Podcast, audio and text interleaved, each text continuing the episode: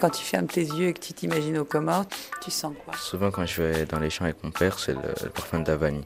Oh, c'est délicieux. Le parfum de la vanille La vanille. T'as l'impression de marcher dans un gâteau en fait? Un gâteau, un flan. Des flans à la vanille. Et Mohamed qui, qui, maîtrise extrêmement bien les épices. Alors c'est vrai que c'est intéressant parce que euh, je me rappelle de la soupe de lentilles qu'il avait fait, anticorail et euh, cumin, curcumin.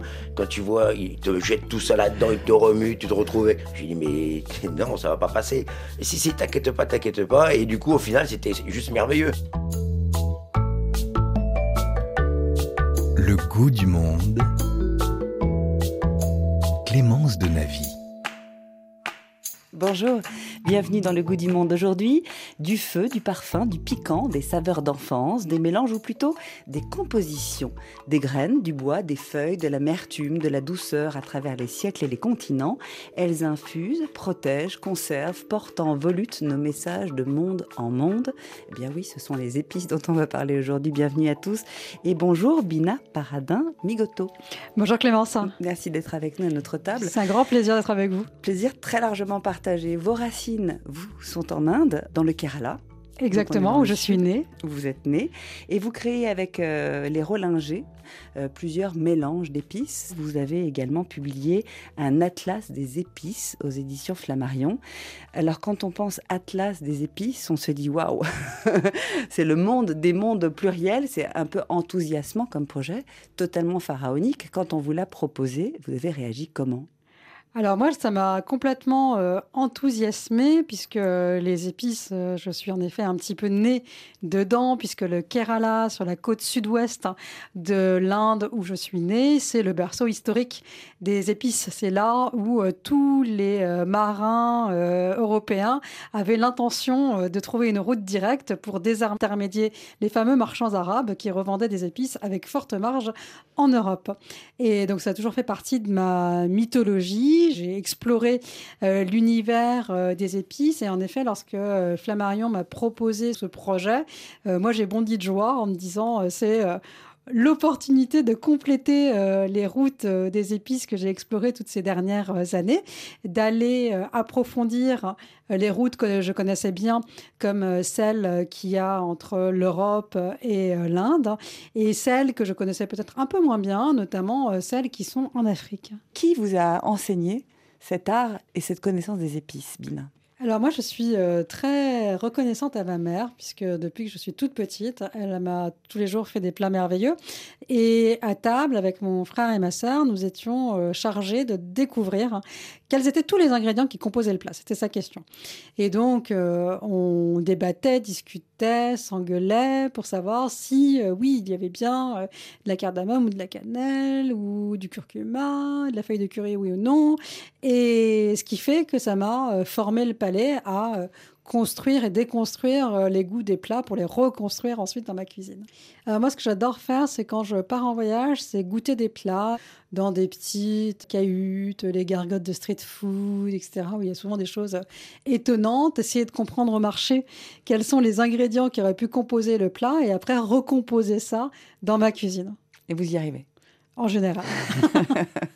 Comment vous avez procédé pour faire cet atlas? Alors moi, j'avais euh, envie de, déjà de faire un tour du monde des épices et de découvrir la façon dont chacun utilise les épices à la fois les épices euh, souvent euh, indigènes hein, qui poussent que là et qui sont la signature de telle ou telle cuisine, mais aussi les épices qui se sont répandues partout parce que des épices comme le poivre, le cumin ou euh, encore la cannelle se retrouvent vraiment d'un bout à l'autre du monde.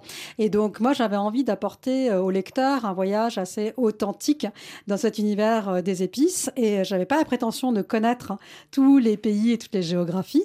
Donc je suis partie dans un tour du monde virtuel où pendant que l'année dernière, nous étions euh, tous confinés, moi j'étais au téléphone avec euh, une cinquantaine de chefs à travers le monde et de cuisiniers et aussi de producteurs d'épices qui m'ont expliqué région par région euh, leur tradition d'épices, qu'est-ce qu'ils utilisent dans leur quotidien, qu'est-ce qui a été apporté, qu'est-ce qui est nouveau, qu'est-ce qui a toujours existé, qu'est-ce qui fait le goût d'un plat.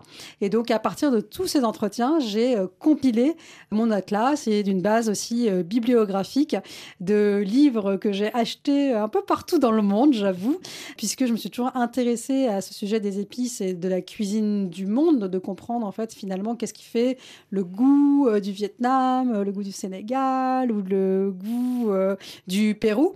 Et donc j'ai chiné des livres qui m'ont servi de base bibliographique. Je crois que j'ai utilisé 150 livres différents pour alimenter mon atlas. Donc une vraie documentation. Est-ce que euh, les épices portent en elles le goût de pays? Alors moi, je pense que le goût d'un pays est très lié à la façon dont on assaisonne les plats dans ce pays. Et très souvent, finalement, les ingrédients de base vont être euh, relativement communs d'un pays à l'autre. Hein. Je vais prendre euh, l'exemple du pois chiche, que j'adore, et euh, qui, assaisonné de cumin et de citron et d'un peu de tahini, va devenir un houmous, qui, avec un mélange d'épices savants, va devenir un falafel, on reste toujours au Moyen-Orient, et qui, avec un garam masala, va devenir un dal à Donc je trouve que vraiment ce mélange d'épices et aussi d'épices et d'herbes que l'on met dans chaque pays, c'est ce qui fait la signature du goût. La ligne de vous Fermez les yeux, vous savez que vous êtes dans ce pays et quelque part c'est à la fois le goût et les odeurs. Hein.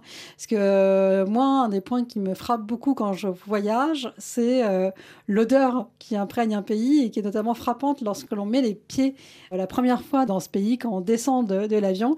Très souvent, on est pris par des odeurs qui sont pas du tout celles que vous avez quittées et qui vont pour moi être le goût, l'odeur, euh, ce qui décrit le, pays. Je peux, les yeux fermés, savoir si je suis arrivée euh, à Delhi ou à Hanoï ou à New York.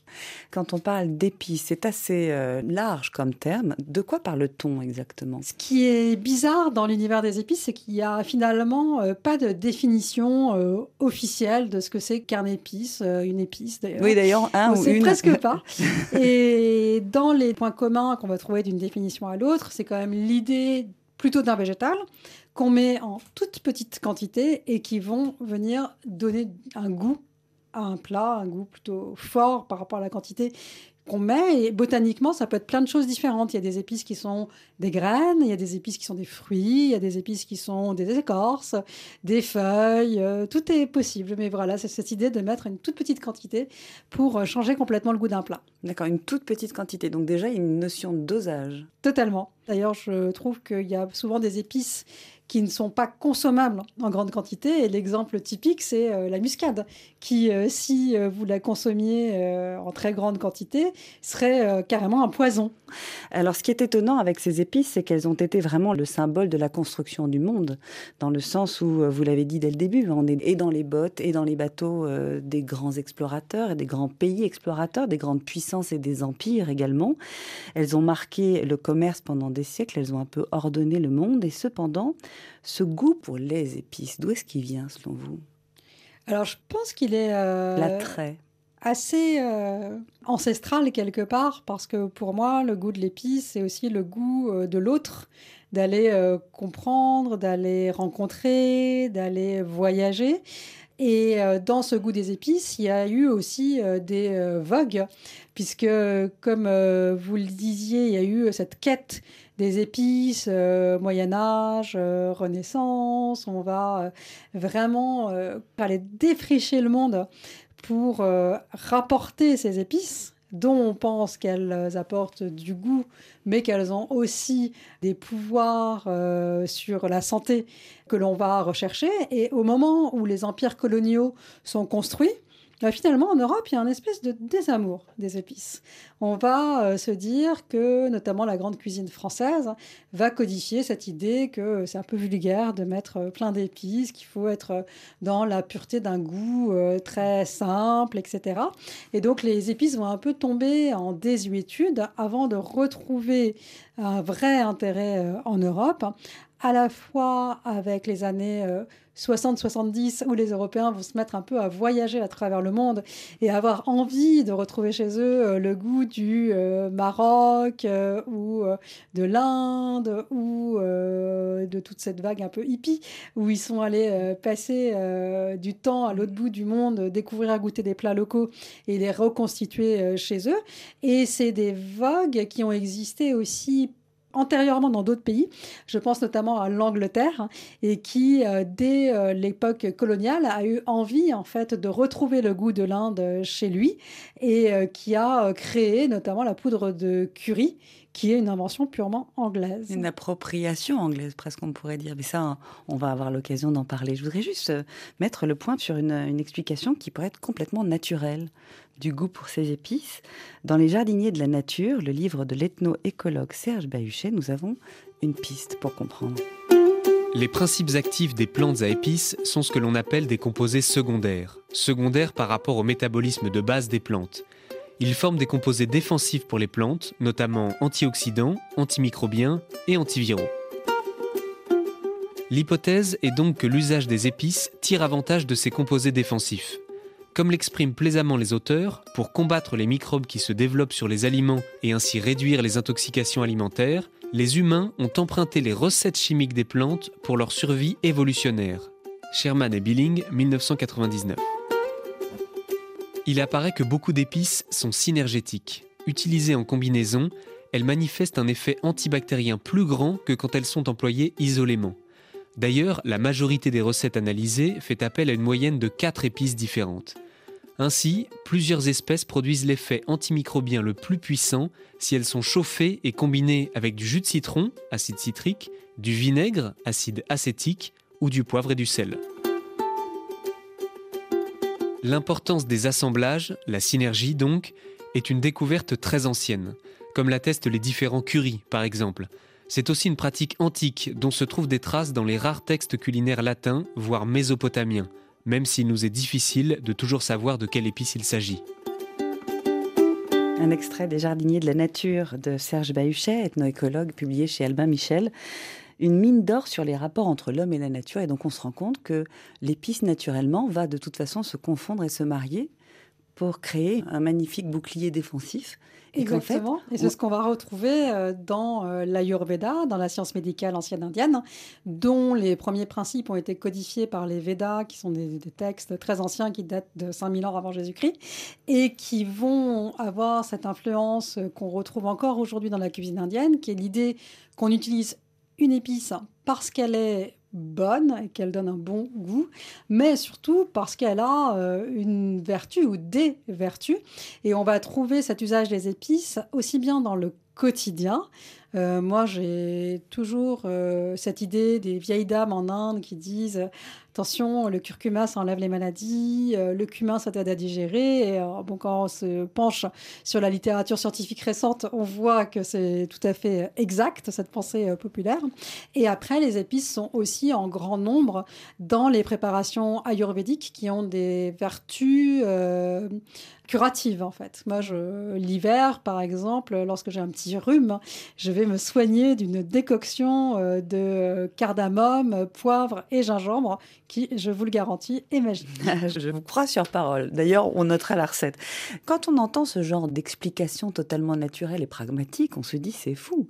La nature nous offre sur un plateau ces mélanges et ces associations. La cannelle, par exemple, elle est très présente dans bien des pays du monde et depuis toujours.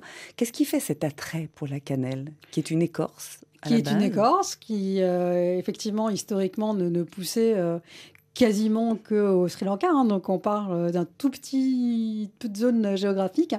Et finalement, il y a, comme l'évoquait ce texte, l'aspect gustatif qui s'est développé. C'est un goût qu'on trouve dans quasiment toutes les cultures, dans quasiment tous les gens que j'ai interviewés m'ont parlé à un moment de cannelle, euh, qui d'ailleurs est souvent confondue avec la casse, qui est une autre écorce cousine, hein, mais qui n'est pas la même. Et par ailleurs, la cannelle a plein de vertus, et notamment, elle a une vertu de régulation un peu euh, du sucre dans votre corps. Et c'est très bizarre de voir que dans beaucoup de cultures, on met de la cannelle dans des desserts, comme si c'était euh, l'idée de mettre le poison et le contrepoison dans un seul plat. Et en même temps, on va la retrouver également en salé, en sucré, à plusieurs étapes du repas. En effet, euh, dans des pays comme euh, l'Inde ou même en Amérique latine, on va trouver euh, des plats salés avec de la cannelle dedans. Il y aura de la cannelle, par exemple, dans le mollet au Mexique. Complètement. On va retrouver la dans cannelle les tagines marocains, dans les currys indiens.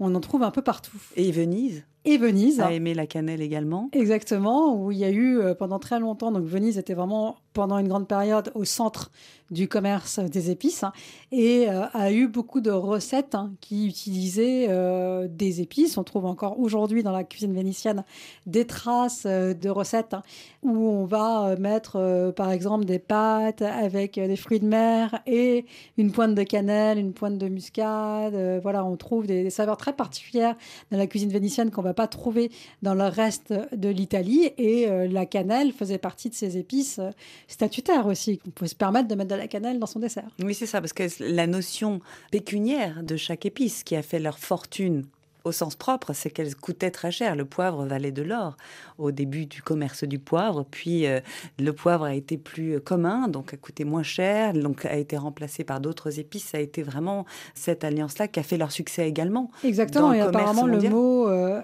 espèce a la même racine que le mot épice. Payé en espèces était payé en poivre.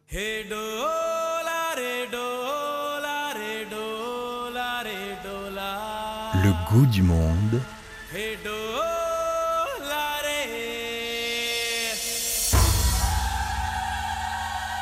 Clémence de Navy.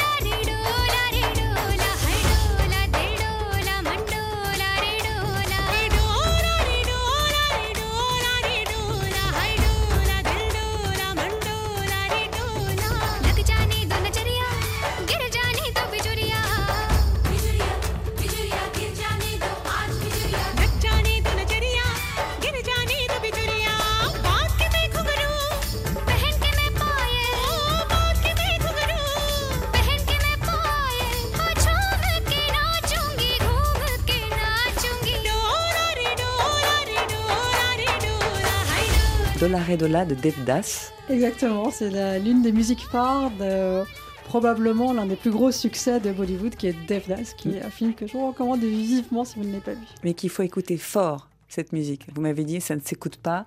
En sourdine, ça n'est pas du bac. Ça, n'est pas du bac. Ça se vit comme musique. Vous nous rejoignez, vous écoutez Le Goût du Monde. Nous sommes avec Bina Paradin Migoto et nous parlons bien sûr des épices. Bina Paradin, qui est donc auteur de l'Atlas des épices publié chez Flammarion et créatrice de masala, notamment parce que vous avez créé pour euh, la famille Rollinger, vous avez créé des curries vous avez créé euh, des garam masala, auquel on a consacré un petit ouvrage à quatre mains avec euh, Mathilde Rollinger récemment. Et euh, on vient de sortir un pulao qui est un mélange d'épices que l'on met dans la recette qui est le pulao, qui est un riz sauté à l'indienne. Et c'est très simple, on fait sauter son riz avec ces fameuses épices pulao, on rajoute un légume de saison et on a soit un plat complet merveilleux, soit un accompagnement délicieux. C'est amusant parce que depuis le début, on parle de masala, Masala, par définition, ça veut dire mélange. Masala, ça veut dire mélange. C'est euh, le nom euh, indien du mélange d'épices. Hein. Et le paradoxe, c'est que le curry, c'est une idée anglaise d'avoir une poudre qui donne le goût de l'Inde quand on n'a euh, pas accès à des épices brutes, pas accès à un mortier, etc. Ce qui était le cas des Anglais qui revenaient des colonies. voilà.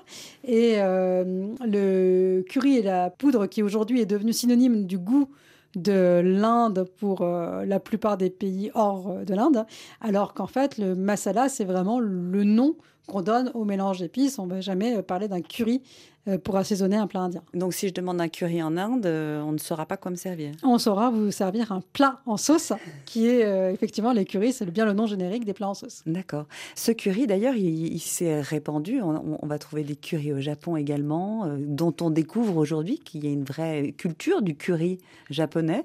On se l'est complètement approprié, ce curry-là. Eh ben, c'est très rigolo parce qu'effectivement, les Anglais qui avaient beaucoup de colonies et beaucoup d'échanges qui étaient au cœur du commerce euh, pendant notamment tout le 19e siècle, ont euh, répandu euh, un certain nombre de produits, notamment de mélanges d'épices à travers le monde.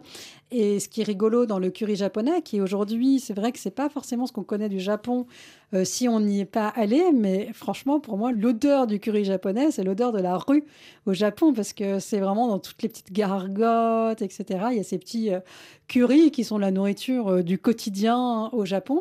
Et le curry, apparemment, au Japon, a été euh, un mélange entre ce qui a été apporté par les Anglais et ce qui a été aussi apporté par des Indiens, euh, notamment des indépendantistes qui avaient trouvé euh, refuge au Japon.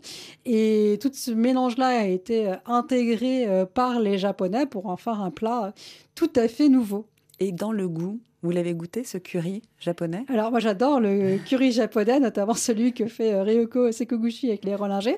Et c'est un curry qui, pour moi, n'a pas du tout le goût de l'Inde. C'est vraiment le goût du Japon. Il y a euh, cette touche un peu euh, d'iode, d'algues. C'est vraiment cette notion d'umami qu'on va retrouver au Japon et qu'on retrouve un peu dans tous les currys japonais. C'est pas du tout une note qui est familière d'un masala indien pour moi. Est-ce qu'il existe en Inde des épices qu'on va utiliser de manière unique? Oui, je pense à la cardamome, hein, qu'on utilise dans beaucoup de desserts. De la même façon, le safran peut être utilisé tout seul en dessert, mais c'est vrai que dans la cuisine indienne, il est rarissime qu'il y ait un plat salé dans lequel il y a une seule épice. Et d'ailleurs, moi, je trouve que très souvent, lorsque je goûte des expérimentations du type euh, Regarde, j'ai fait un poulet à la cardamome Moi, je trouve ça toujours bizarre parce que je trouve que quand on met une épice seule dans un plat, ça a tendance, à mon sens, à emporter le goût, à être euh, très puissant et à dominer le goût de l'ingrédient principal. Alors que si vous mettez un mélange d'épices, vous aurez euh, vraiment une composition avec euh, le goût de l'ingrédient principal. Je crois qu'Olivier Rollinger, le cuisinier, est totalement d'accord avec vous. Je vous propose de l'écouter. C'est une obsession occidentale que de vouloir cuisiner avec une épice seule. Si l'on écarte le poivre, toutes les épices doivent être associées à d'autres épices. Quel que soit l'endroit du monde où l'on a une cuisine épicée, j'entends bien une cuisine épicée, ne pensez pas brûlant. Il n'y a que trois types d'épices qui donnent le feu. Ce sont les poivres, bien évidemment, les piments et les gingembres. Mais toutes les autres épices, ce sont des parfums. Et quelles que soient les cuisines du monde euh, que l'on appelle épicées, euh, avec des saveurs et aux parfums d'épices, ce sont toujours des mélanges. Regardez comment on fait le garam masala, le masala en Inde, le colombo, le rasel hanout, tous les différents curries. C'est toujours un mélange. Et, nous, on veut toujours faire, je sais pas, un poisson à la cardamome ou un... Enfin, ça n'a pas de sens. Donc, il faut construire une saveur. Moi, j'essaie plutôt de composer des saveurs. Je suis avant tout un cuisinier, c'est-à-dire je, je construis des saveurs un peu comme on construit une musique avec ma mémoire de goût, moi, de, de breton, euh, de Cancalais, euh, du pays de Saint-Malo. Je suis dans la création. Olivier Rollinger, avec qui vous avez conçu certaines des épices qui sont vendues dans son épicerie et avec euh, qui vous travaillez toujours aujourd'hui, en tout cas avec sa fille. Maintenant, ces mélanges d'épices sont aussi les reflets justement de ce voyage dans le monde dont on parle. Alors bien sûr, on a parlé du curry, euh, le garam masala en est un forcément, d'autres euh, mélanges emblématiques comme ça.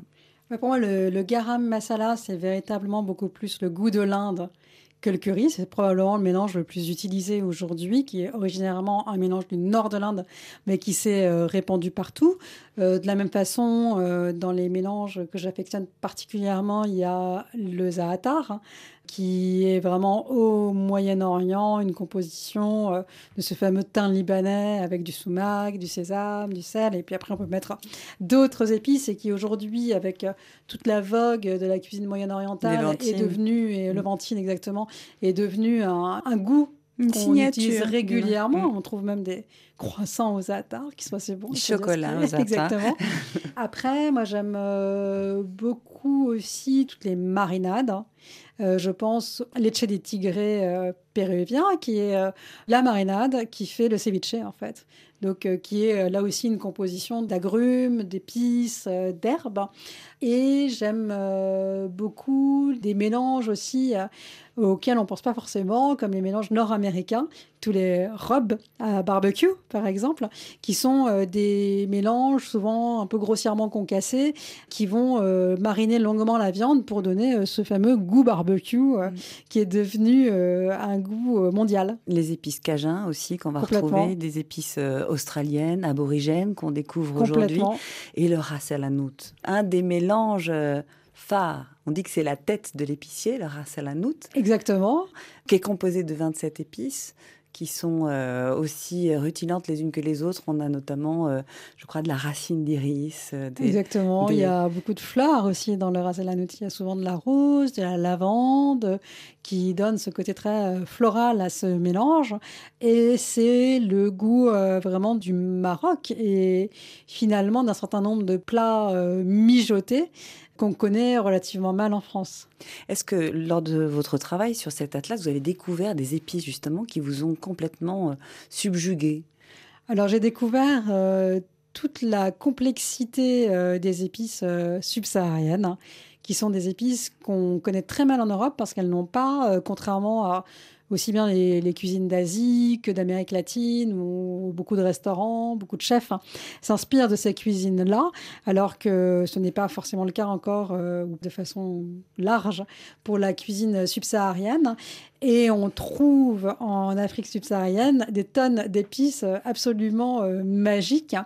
Euh, je pense à notamment le PB, je pense à l'écorce de l'arbre à ail, qui est quand même une des épices les plus étonnantes qu'il soit, puisque c'est une écorce qui franchement sort pas grand chose comme ça. Et quand vous la calcinez elle devient mm. euh, magique. C'est une épice euh, très euh, complexe avec des saveurs étonnantes. Tous les poivres qui sont souvent des poivres cousins qu'on trouve dans les différents pays d'Afrique c'est une variété de saveurs à laquelle on est encore assez peu soumis vous parliez des poivres je pense aux poivres de Penja et on va avoir le poivre de Penjab et en même temps dans le même pays ou à quelques montagnes d'écart on va retrouver de la maniguette la graine du paradis, on va retrouver des poivres longs, des poivres courts, des petits poivres à queue. On a une variété incroyable. Est-ce qu'elles sont le reflet de la terre sur laquelle elles poussent Oui, les épices, pour moi, ça marche euh, un peu vraiment comme les, cépages de raisin. C'est-à-dire qu'aujourd'hui, on ne connaît pas encore très bien la variété botanique qu'il y a dans chaque épice.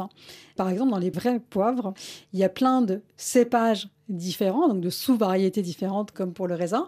Et ces cépages vont vraiment avoir des saveurs euh, différentes selon le terroir sur lequel euh, vous les avez fait pousser, je pense euh, notamment en Inde. Au Kerala, il y a des régions comme le Wayanad, qui est à la fois une région un peu montagneuse, un peu en altitude, avec des forêts très riches, très tropicales. Les poivres sont incontestablement bien meilleur que euh, quelques kilomètres euh, en dessous, plus près de la côte. On a parlé d'épices de poivre, des épices de rose, de racines d'iris, qui sont des épices peut-être un peu luxueuses. On oublie parfois que ces épices peuvent être très simples. Je vous propose d'aller à Cotonou, au Bénin, où Gloria Kossi-Guevor s'est rendue dans le grand marché aux épices de la capitale. Je suis à Dantokpa, le plus grand marché du Bénin et de l'Afrique de l'Ouest. Sur les réservés à la vente des épices, ça grouille de monde. Des sacs d'ail, de gingembre, de piment et même d'oignons sont exposés de part et d'autre. Certains revendeurs ambulants circulent avec les mêmes produits.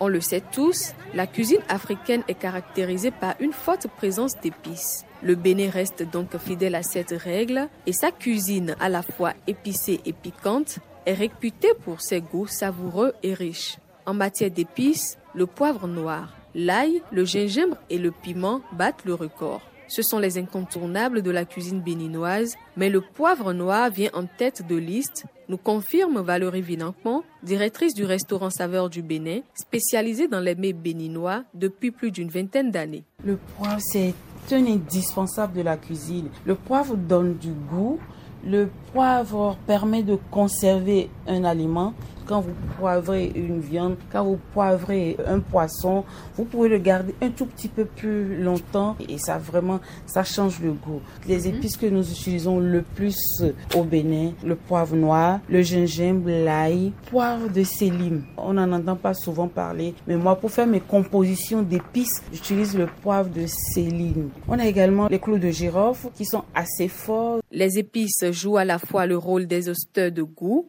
d'aromates, mais permettent également de réduire la quantité de sel lorsqu'on cuisine. Ella Kounou gère depuis bientôt deux ans un restaurant en ligne spécialisé dans les sauces béninoises à base d'épinards. Selon elle, les épices remplacent valablement les bouillons cubes dans la cuisine. Les épices jouent un rôle très très important dans la cuisine. Et même sans les bouillons cubes, vous pouvez manger un repas vraiment appétissant. Dans ma cuisine, je ne manque jamais d'ail, je ne manque jamais du gingembre parce que ce sont les épices qui ont vraiment très bon goût, qui permettent aussi de donner de très bon goût au repas. Hormis ces différents rôles, les épices sont des alliés pour se maintenir en forme. Elles ont des propriétés antibactériennes, anti-ballonnement et anti-inflammatoires. Elles sont donc fortement recommandées. Toutefois, leur utilisation abusive dans la cuisine masque les goûts. Gloria Kwesi-Govor, Cotonou, pour le goût du monde. Un petit voyage à Cotonou au Bénin. À chaque fois, je suis surprise de la simplicité justement du mélange de ces épices et c'est la base. C'est la base et euh, finalement par rapport à votre question de l'accessibilité, il y a moi un point qui me frappe, c'est euh, la façon dont le piment s'est popularisé à travers le monde parce que Christophe Colomb revient à la fin du XVe siècle avec le piment euh, dans ses navires qui, un siècle plus tard, est arrivé au Japon, a littéralement fait le tour du monde. Quand mm. on pense euh, au mode d'information, de voyage qu'il y avait à l'époque, c'est excessivement rapide. Parce que finalement, le piment, c'est l'ingrédient que tout le monde peut faire pousser dans son jardin.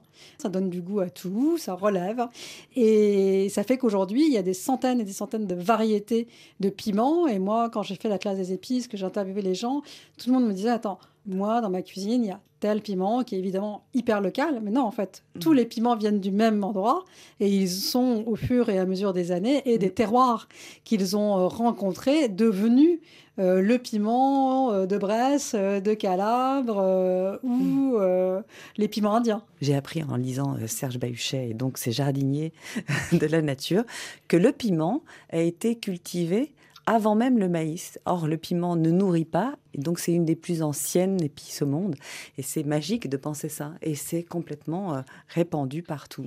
Bah, parce que finalement, la, cuisine euh, sans épices ou sans arbres, sans aromates de façon générale, ce serait quand même un peu triste, un peu fade. Et euh, je pense que pour toute une population de paysans qui avaient du chou, euh, des choses assez simples qu'ils faisaient pousser dans leur jardin, pouvoir y mettre cette petite touche de magie qui coûtait pas grand chose, c'était incroyable. Et de parfum et de saveur, pas forcément de force et de piquant. Non, parce que tous les piments ne sont pas piquants loin de là, et la plupart euh, peuvent apporter juste un, parfum ou relever délicieusement votre plat sans le rendre euh, immangeable ou très très chaud. Mmh, et on l'aime, ce piment. Moi j'adore le piment. Moi aussi.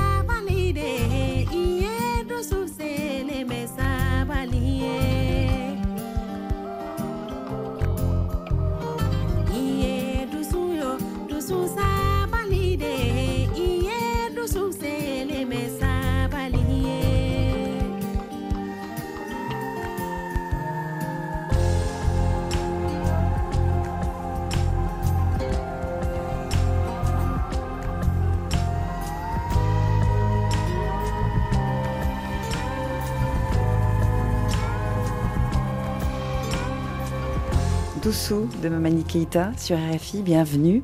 Si vous nous rejoignez, vous écoutez Le Goût du Monde. Nous sommes en plein voyage en réalité, en voyage dans le monde des épices avec Bina Paradin Migoto, autrice du livre Atlas des épices aux éditions Flammarion et créatrice de mélanges d'épices pour euh, les épices relingées, de nombreuses épices. Moi, j'ai la chance d'avoir son garam masala qui est absolument délicieux et qui va de 7 à 77 ans, je vous l'assure. Tout le monde l'aime beaucoup et l'a totalement adopté. On parlait du piment et on s'étonnait encore de cette proportion de ce piment adhérer à toutes les cuisines du monde aussi rapidement, plus vite que la pomme de terre, plus vite que la tomate, dont on s'est un peu méfié à partir du moment où elles ont été rapportées en Europe. Ce piment ici qui va être euh, une des signatures de certaines cuisines, je pense notamment euh, à l'espagnol. Totalement, on va trouver euh, notamment les, les hein, qui donnent vraiment ce goût espagnol, quoi, en fait, le, goût de la paella, etc. C'est des plats dans lesquels il y a vraiment ce piment euh, local. De la même façon, on va trouver ce goût du piment euh, en Italie, euh, avec des, des, piments locaux. En Inde, on associe toujours la cuisine indienne au piment. Il ne faut pas oublier que ce n'est pas un ingrédient euh, indigène en Inde, ça a été apporté. Et les piments ont été domestiqués pour donner euh, aussi bien des piments extrêmement forts, euh, dont on se méfie souvent, et des piments aussi très parfumés que l'on trouve dans beaucoup de plats. Et quel est le plat justement qui serait pour vous assez symbolique de l'utilisation de ce piment? En Inde Piment euh, plus doux, euh, pour moi, c'est euh, le dal. Donc, en Inde, on a plein de techniques pour intégrer les épices dans le plat. Donc, on peut faire bouillir le plat avec les épices. On peut faire ce qu'on appelle les tarkas, qui sont les épices revenues dans une matière grasse. Le talka peut être au début du plat, mais il peut être à la fin. Et dans les dalles, on fait souvent le talka à la fin. Et à la fin, c'est souvent du piment relativement doux, mais très brillant, très rouge. On, on a l'impression qu'il va être très fort, mais en fait, ce n'est pas le cas. Notamment un piment du Cachemire qu'on va utiliser en gros morceaux qu'on a cassé à la main, que l'on fait revenir dans du ghee, dans du beurre clarifié. On peut mettre un peu de cumin, un peu de fenouil, des graines de moutarde éventuellement en même temps. Et on rajoute ça dans le curry de légumineuse qui est bouilli et ça fait toute la magie du dal. On va retrouver également le piment en Arménie, en Géorgie, en Turquie. En fait, ce piment s'est totalement euh, répandu à travers le monde et c'est fascinant de le voir, et à tel point qu'on se dit parfois que les épices sont aussi la signature d'un monde d'avant, quand tous les territoires étaient scellés. Mais ce qui est assez paradoxal, c'est qu'aujourd'hui, on parle souvent de la mondialisation, dont on a l'impression qu'elle est très récente, hein, et qu'en réalité, la, mondialisation des goûts et l'idée d'aller chercher des saveurs pour apporter euh, un petit plus à son quotidien, c'est une idée euh, très ancienne, puisque les épices, on les trouve euh, à Rome déjà, et on les trouve même avant euh, dans euh, l'Égypte pharaonique. Donc il y a vraiment cette idée d'aller commercer avec l'autre, d'aller acheter des épices pour donner du goût à son quotidien.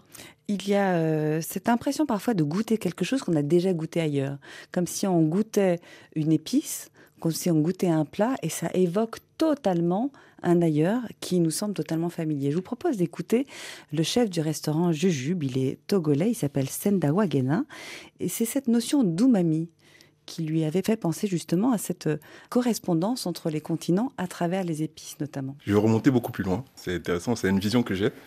Euh, je, pense à la Terre quand tous les continents étaient ensemble. Quand ces continents étaient ensemble, j'ai dans l'idée qu'il euh, y a eu une fissure à un moment, mais on retrouve à peu près les mêmes choses dans les terres du Japon qu'au Togo, notamment dans l'évolution de la cuisine et dans la façon de traiter les ingrédients.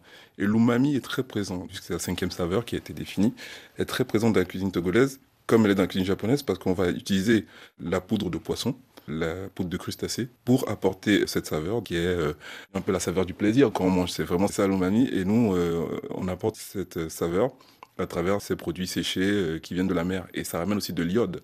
Donc on va travailler le poisson et la poudre de crustacés comme des assaisonnements plutôt que, que comme des ingrédients à part entière. Une chose qui va être tout aussi importante, c'est le piment.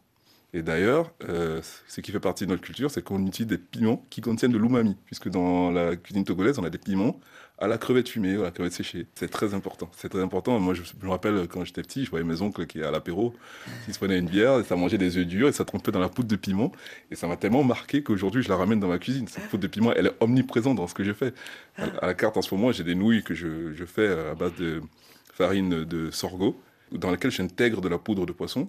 Et dans le bouillon, j'ai mis la poudre de piment à la crevette séchée.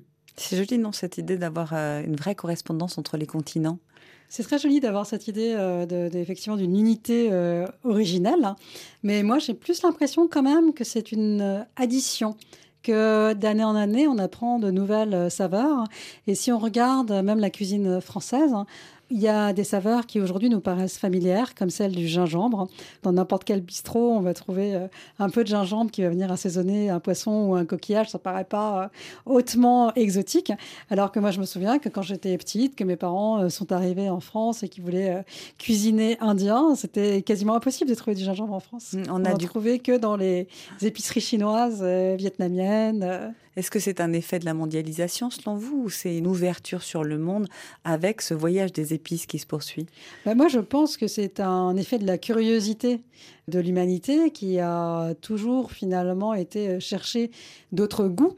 Et euh, très souvent, aujourd'hui, quand on évoque une cuisine qui est extrêmement euh, locale, euh, on oublie que des ingrédients qu'on mange tous les jours, comme la pomme de terre, ne sont pas euh, du tout euh, des, ingrédients d'ici. C'est des ingrédients qui ont été apportés, qui ont été apprivoisés au, fil des siècles. Et c'est cette addition de découvertes hein, qui fait la cuisine d'aujourd'hui. Et moi, je pense qu'une cuisine qui vit, c'est une cuisine qui a toujours des nouveaux ingrédients à incorporer. Alors du coup vient la problématique de l'environnement et euh, de ces épices qui du coup parcourent le monde et qui ont un bilan carbone un peu problématique. Est-ce qu'il faudrait se contenter des épices que l'on peut produire localement? Alors moi, je pense déjà que le bilan environnemental des épices euh, est loin d'être catastrophique, puisque la plupart des épices sont des ingrédients secs qui sont euh, transportés par bateau, qui reste quand même un moyen extrêmement raisonnable de transporter quelque chose. Par ailleurs, les épices, c'est des ingrédients qu'on utilise toute petite quantité. Je rappelle que dans un plat, on va mettre euh, un gramme, deux grammes euh, d'une épice. Donc votre bilan carbone, c'est pas ça qui va euh, Donc pas le modifier en réalité. Et par ailleurs, moi je trouve aujourd'hui que sur la question de la durabilité, de manger de façon plus raisonnable, l'un des enjeux majeurs, c'est évidemment de manger moins de viande, moins de poisson. Et il est euh, finalement très facile de donner du goût à une cuisine végétale en utilisant des épices.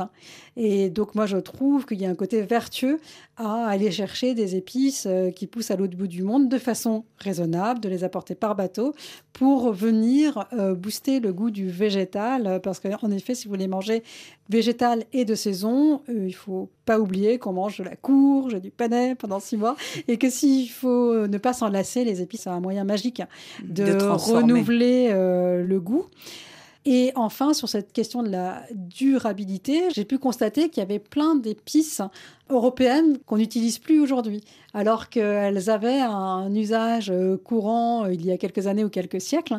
Et je pense qu'il y a aujourd'hui plein de choses à explorer, que euh, la reine des prés ou la monnaie du pape pourraient aussi venir compléter nos armoires à épices. Est-ce qu'il y a d'autres manières de conserver des épices, par exemple des pâtes, des sauces concentrées? Totalement, on va trouver beaucoup de condiments sont très concentrés en épices à travers le monde. On va trouver notamment les pâtes de curry qu'on trouve dans beaucoup de pays euh, d'Asie du Sud-Est. Je pense au, notamment à la Thaïlande, au Cambodge. Donc là, vous avez vraiment euh, un concentré d'épices dont il suffit de mettre euh, quelques cuillerées dans votre plat pour créer l'ensemble de l'aromatisation du plat. Je pense aussi à tous les condiments à base de piment qu'on trouve un peu partout, aussi bien au Maghreb qu'en Afrique, qu'en Asie et qui sont euh, le petit peps de beaucoup de plats dans ces pays. Et moi, un condiment que j'aime particulièrement, c'est la harissa, mmh. qui est, euh, je trouve, une, pâte de piment euh, plutôt d'origine tunisienne très certainement, que l'on trouve maintenant un peu partout dans le Maghreb et qui s'est répandue aussi au Moyen-Orient. Et la harissa, c'est typiquement le type de condiment qui, en toute petite quantité, donne du goût à tout. Dans votre atlas des épices, il y a des recettes euh, le curry vert dont vous venez de parler notamment. Une recette que vous affectionnez qui a peut-être été une découverte pour vous Je dirais pas que c'est une découverte, mais euh, je pense qu'en faisant l'atlas des épices, j'ai appris à améliorer ma recette. C'est celle de la charmoula, qui est un condiment euh, d'herbes et d'épices marocain. Dont la recette euh, m'a été donnée par euh, Myriam Cherkaoui. Je trouve que l'équilibre qu'elle apporte avec le citron confit, le cumin, euh, la coriandre est juste magique. Et j'avoue que maintenant, j'ai toujours un petit pot de charmoula que je mets un peu partout, surtout et n'importe quoi. Et c'est délicieux. Quand vous dites j'ai toujours sur moi un petit pot de sermoula, ça veut dire que c'est complètement addictif l'épice? Alors moi j'adore euh, tous les condiments, aussi bien euh, ceux qui servent à cuisiner, à mettre euh, dans un plat comme la chermoula, qu'on peut mettre sur n'importe quel poisson, mais qui marche aussi très bien sur les légumes. Et j'ai une affection toute indienne pour tous les condiments que l'on sert à côté des plats, comme les achars qui euh, d'ailleurs sont la combinaison que vous évoquiez tout à l'heure euh, du euh, citron vinaigre et épices. Et je trouve, par exemple, que dans un grand moment de solitude, une petite assiette de riz basmati, petite cuillerée à café de hachar bien fait, est un repas merveilleux. Vous donnez la recette d'un bouillon aussi. Le rasam, qui est un bouillon qu'on trouve partout dans le sud de l'Inde. C'est un bouillon très épicé, pas forcément piquant, mais avec beaucoup d'épices très concentrées en goût. Et dans le rassam, il y a souvent du poivre, c'est un bouillon à base de tamarin et c'est euh, quelque chose euh, qui pour moi, représente euh, une entrée d'hiver euh, idéale parce que ça vous réchauffe euh, le cœur et l'esprit. vous nous permettez de partir ou d'emmener nos familles en voyage grâce à un MOOC que vous avez créé. Quel est le principe de ce MOOC? Alors, c'est déjà c'est sur le web. Voilà, ça s'appelle un dîner A. Un dîner On peut le retrouver sur mon site karmajoie.com. Et un dîner A vous emmène chaque mois à la découverte d'une ville. Et dans cette ville du monde, on va apprendre à faire un menu pour quatre personnes en moins de 80 minutes. Donc euh, tout est super bien organisé pour qu'on puisse le faire très rapidement. Moi, mon principe, c'est vraiment de partir d'ingrédients de saison du marché et d'utiliser les épices comme étant euh, la touche qui va vous emmener en voyage. Donc le premier épisode sera sur Cochin, qui est au Kerala, une ville que j'aime particulièrement, et qui vous apprend à cuisiner un dal, un masala de champignons et des chapatis, des petites galettes, ainsi qu'un vatalapam qui est une crème caramel coco cardamome. Est-ce que vous pensez que les épices sont le meilleur vecteur pour faire connaître à l'autre le goût de son enfance et le goût de soi? Moi, je pense que c'est euh, très certainement l'une des, meilleures euh, façons de partager euh, le goût de son pays.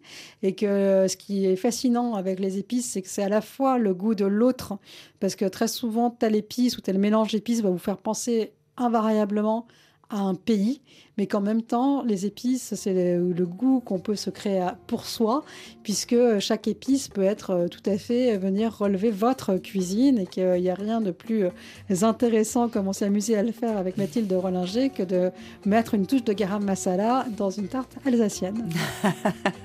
c'est le grand voyage. Merci beaucoup, Bina. Merci beaucoup, Clémence. Bina Paradamigoto, donc l'Atlas des épices est édité chez Flammarion. Le garam masala est à savourer grâce aux épices épices Rollinger et à cuisiner avec Mathilde, avec le livre euh, Le garam masala, 10 façons de le préparer qui est publié aux éditions de l'Épure. Et vous, quelle est votre épice de cœur, votre mélange incontournable? Aimez-vous les épices et pourquoi? Racontez-nous sur la page du Goût du Monde par message écrit ou audio sur notre numéro WhatsApp 33 6 43 16 15 66. Merci beaucoup à Laurie Plisson et Cécile Bonissi qui ont réalisé et mis en monde cette émission. Nous serons là samedi prochain. D'ici là, prenez bien soin de vous. Mijotez rien que pour vous, cette émission était une rediffusion.